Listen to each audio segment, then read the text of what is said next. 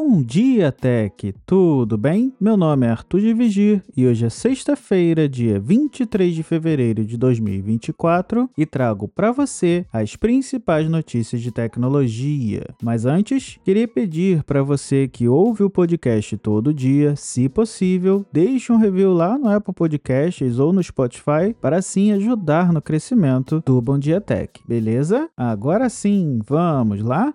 Começando o podcast com algo que acontece de tempos em tempos aqui no Brasil. A Apple foi condenada pela Justiça do Rio de Janeiro a pagar R$ 3.200 a um cliente devido à venda de um iPhone sem carregador. O consumidor alegou que o telefone não funciona sem o acessório e, portanto, foi obrigado a comprá-lo separadamente, configurando assim a prática de venda casada proibida por lei. A empresa ainda pode recorrer da decisão e, em sua defesa, a Apple argumenta que a informação sobre a ausência do carregador no produto é exibida de maneira clara e adequada e que os consumidores podem utilizar outras formas para carregar o celular. Além disso, alegou que a medida de não incluir os carregadores está de acordo com a legislação ambiental, pois desestimula a proliferação de fontes energéticas.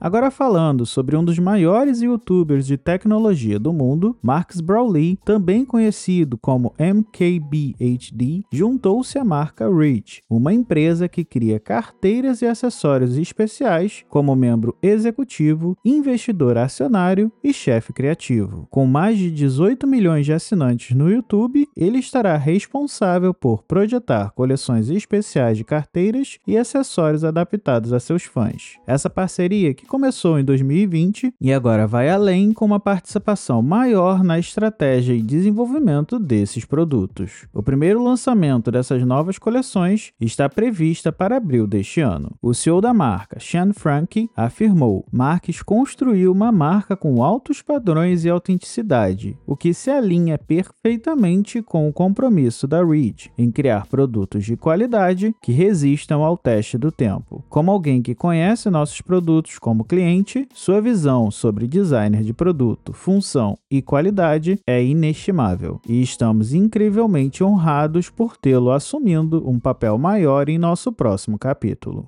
Agora, voltando a uma notícia da semana passada, um relatório da Bloomberg disse que o Reddit havia fechado um acordo de treinamento de IA por 60 milhões de dólares com uma empresa não identificada. Pois bem, nesta quinta-feira, dia 22 de fevereiro, o nome da empresa foi revelada como sendo o Google. O acordo permitirá que a gigante de buscas tenha acesso à API de dados do Reddit, que fornece conteúdo em tempo real da plataforma. Isso dará ao Google acesso aos dados do conteúdo do Reddit para treinamento de seus modelos de inteligência artificial, além de permitir que a empresa exiba o conteúdo dos fóruns em seus produtos. A parceria também dará ao Reddit acesso ao Vertex AI, um serviço alimentado por IA do Google que ajuda as empresas a melhorar seus resultados de pesquisa. O Reddit diz ainda que a mudança não afeta os termos da API de dados da empresa, que impedem que desenvolvedores ou empresas acessem a API para fins comerciais sem aprovação. Além disso, também nesta quinta-feira, o Reddit anunciou que está abrindo seu capital e assim convidando os usuários mais ativos da plataforma para investir na empresa. A empresa definiu seis níveis de participação que vão desde usuários e moderadores identificados por eles, que contribuíram significativamente para os programas da comunidade, até os demais usuários e moderadores elegíveis. Cada nível é baseado na quantidade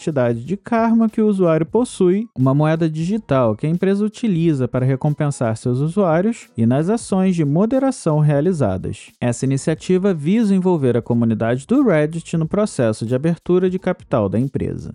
E falando de outra gigante, a Samsung anunciou nesta quinta-feira quando irá atualizar alguns de seus aparelhos para receberem alguns dos recursos de inteligência do Galaxy AI. A atualização One UI 6.1 estará disponível nos aparelhos Galaxy S23, S23 FE, Z Fold 5, Z Flip 5 e no tablet Tab S9, começando a ser lançado no final de março, alinhando esses aparelhos assim com o recém-lançado Galaxy S24. Segundo Tim Rowe, presidente e chefe de negócios de experiências móveis da empresa, o objetivo da Samsung com o Galaxy AI não é apenas ser pioneiro em uma nova era de IA móvel, mas também capacitar os usuários, tornando a IA mais acessível. Ele declarou ainda que pretende levar a experiência de IA para mais de 100 milhões de usuários da linha Galaxy até o final de 2024.